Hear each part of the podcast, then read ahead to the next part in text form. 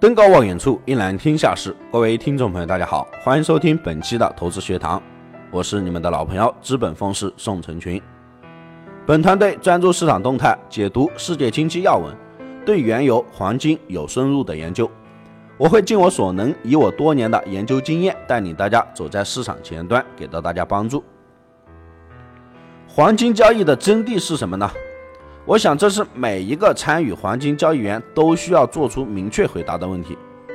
我个人认为，黄金交易的真谛是以小博大。我这里所提到的以小博大，不是指平常我们所谈的保证金的杠杆作用，而是在黄金交易当中，如何用较小的亏损去搏击较大的利润这样的一个问题。以小博大的代名词便是投机。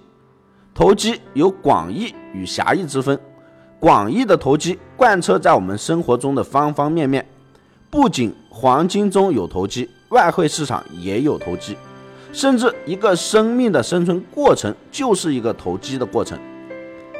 那单从金钱占有的角度来给投机下一个定义，就是抓住机会进行投资，以期获得几倍于投资的回报。那投机的目的非常的明确，就是赚钱。想归想，努力归努力，但事实是，有的人赚了钱，有的人却赔了本。其实仔细分析下，道理是很简单：大多数赔钱的人没有学会以小博大。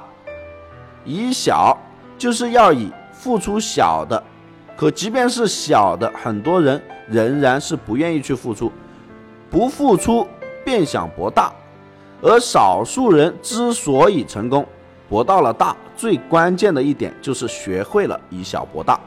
于是，从这个意义上讲，生活中便产生了两类人：一类人称之为大智若愚型，这种人豁豁然大度，眼光远大，不计小利；还有一类人呢，称之为大愚弱智型，这种人小肚鸡肠，目光短浅，斤斤计较。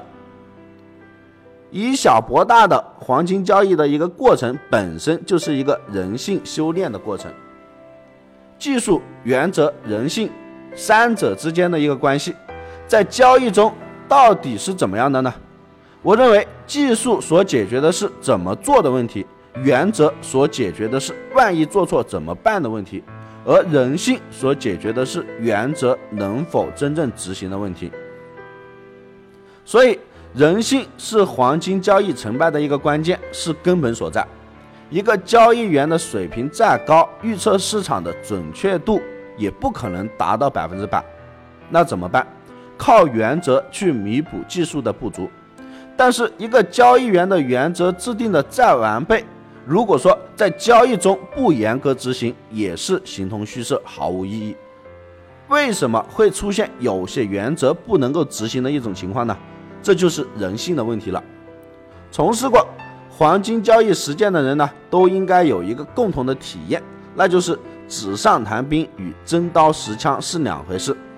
不交易时候呢，看市场往往是准确率非常高的，自我感觉良好，心态也非常不错。为什么？因为输赢都与自己没有关系。而到真正交易的时刻，人性的另一面便露了出来。也就是想赢但又怕输的一种思想，充斥着人的头脑。于是，事先制定的计划、事先制定的原则早就抛到九霄云外了。结果往往是赚小钱赔大钱，最终导致失败。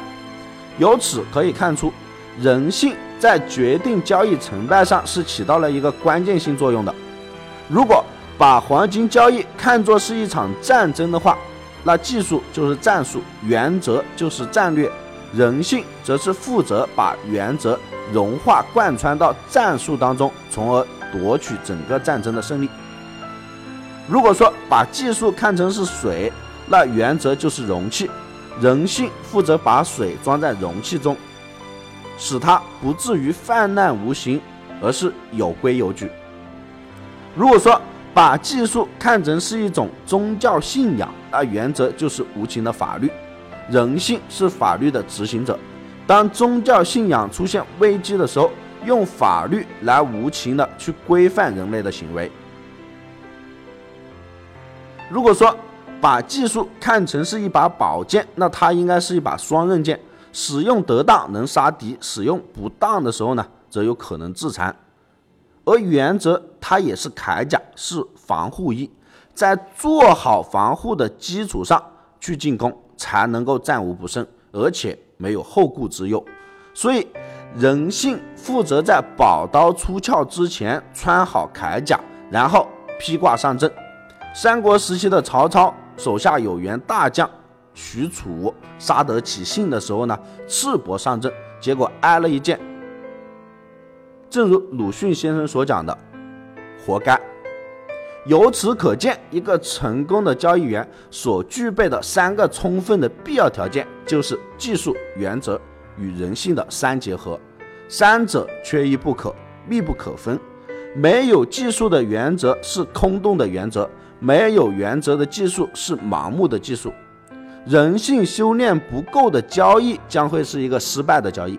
失败交易归根到底是人性出了问题，所以说成熟的人性、完备的原则、严密的技术三者成功的凝聚，才能够实现真正意义的以小博大。